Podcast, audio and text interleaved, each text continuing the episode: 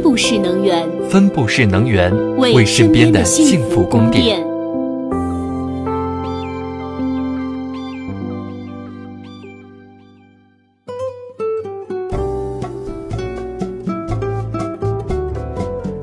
西门子调频一八四七的听众朋友们，大家好，我是小乐。大家好，我是小西欢迎大家收听本期稀有故事。在今天的节目开始之前，我要先宣布一件大事儿。什么大事儿啊？搞这么严肃？那就是我们又要发大奖了。哇哦，奖品是什么？嗯嗯，大家可能在前几期的节目中就已经听到了。从今天开始，我们会连续九个工作日为大家奉上分布式能源系列节目，为大家三百六十度全方位解读这一能源新风潮。呃，我记得刚刚你说有奖。哎呦，你怎么就记得发奖呀？好吧。从今天到十一月三十号，每个工作日的早上七点半，我们都会发布一期节目，总共九期。每期节目中，主播都会提出一个互动问题，大家可以打开脑洞留言回答。我们将根据这九期节目下方每位听友的所有留言，在喜马拉雅平台所获得的累积点赞数量，依次送出一二三等奖。统计截止到十二月十八日中午十二点，高质量的留言还有加分哦。我们的奖品也非常丰厚，一等奖两名，奖品是 BOSE SoundTouch 无线音乐系统；二等奖五名，奖品是 Liberton Q Core 有线耳机；三等奖八名，奖品是香草物语蓝牙音乐杯。一等奖是 BOSE 啊，我也想参加。呵呵，你真是实力冷漠脸。欢迎大家积极参与活动，分享你的故事、观点和看法哦。期待大家的参与。好了，言归正传，小乐，我先问你一个严肃的问题：你经历过停电吗？嗨，我以为什么事儿呢？停电？那当然了。我小时候看动画片儿，正看到主角去打大 boss，一下子停电了。等再来电，人家都打完了，我那叫一个无语。你这都算小事儿。今天咱们就来盘点一下全球著名的停电事件。记得以前有个专家讲过。一次大停电，即使是数秒钟，也不亚于一场大地震带来的破坏。哎，这话说的对。二零一二年七月，印度北部和东部地区连续发生了两次大面积的停电事故，全国有超过三百列火车停运，新德里的地铁也全部停运，造成旅客大量滞留，一些矿工被困井下，银行系统也陷入瘫痪。这两次事故直接影响了六亿多人的生活。是的，这两次事故啊，不仅让印度开始重新审视自己的电力管理体制、调度防控体系和电网规划等等，也让很多国家都更加重视电网安全了。这次事故跟印度当时电力基础设施比较薄弱无关系。不过你知道吗？其实停电有时候也跟网络安全有关。是吗？到底发生了什么事儿呢？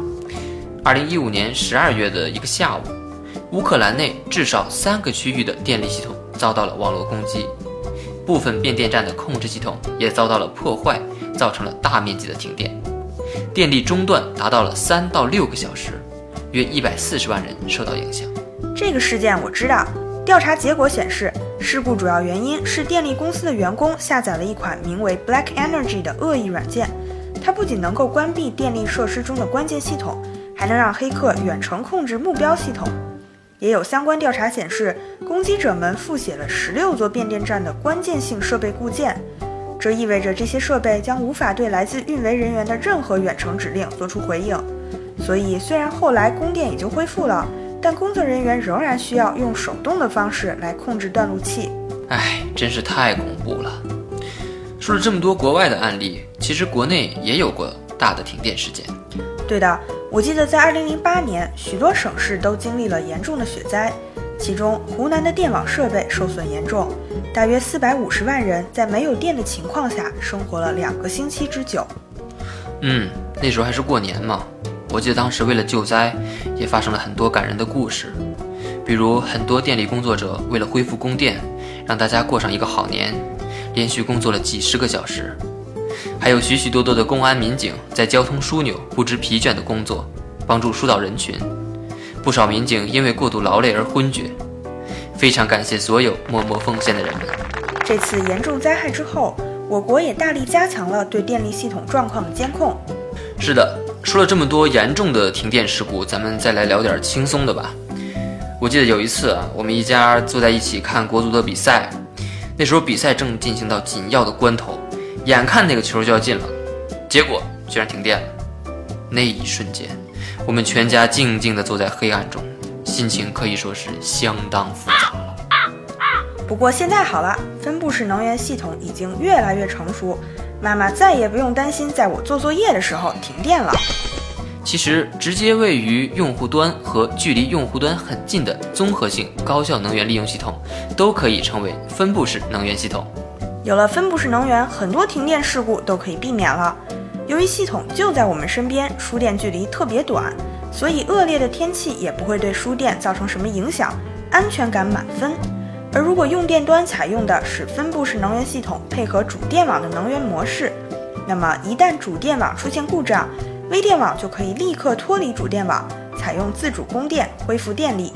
这样一来，我跟别人联机对战的时候，就再也不用担心突然掉线拖累大家啦。是的，而且因为分布式能源系统在发电时以天然气这样的高效清洁燃料为主，以太阳能。风能、生物质能这样的可再生能源为辅，所以说它是非常环保和高效的。另外，它还可以同时供电、供热和供冷，一举三得，有种赚了的感觉。更牛的是，分布式能源系统的运行模式是自发自用、余电上网。举个例子，如果小明家的小区用上了分布式能源系统，那么他们就可以用上小区自己发的电。而且，如果今天的电发多了，还可以将部分电力卖给电网，岂不是美滋滋？分布式能源系统的好处真的是太多了，在接下来的节目中，我们会一一给大家介绍，不要忘记收听哦。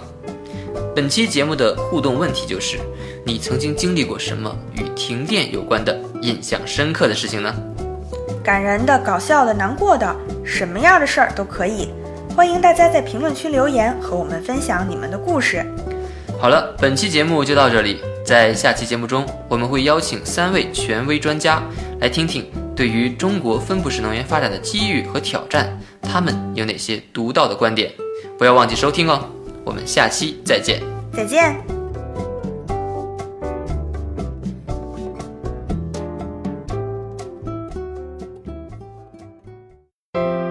订阅稀有故事，用知识唤醒你的耳朵。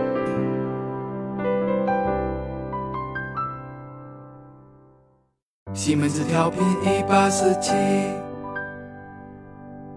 西门子博大精深，同心致远。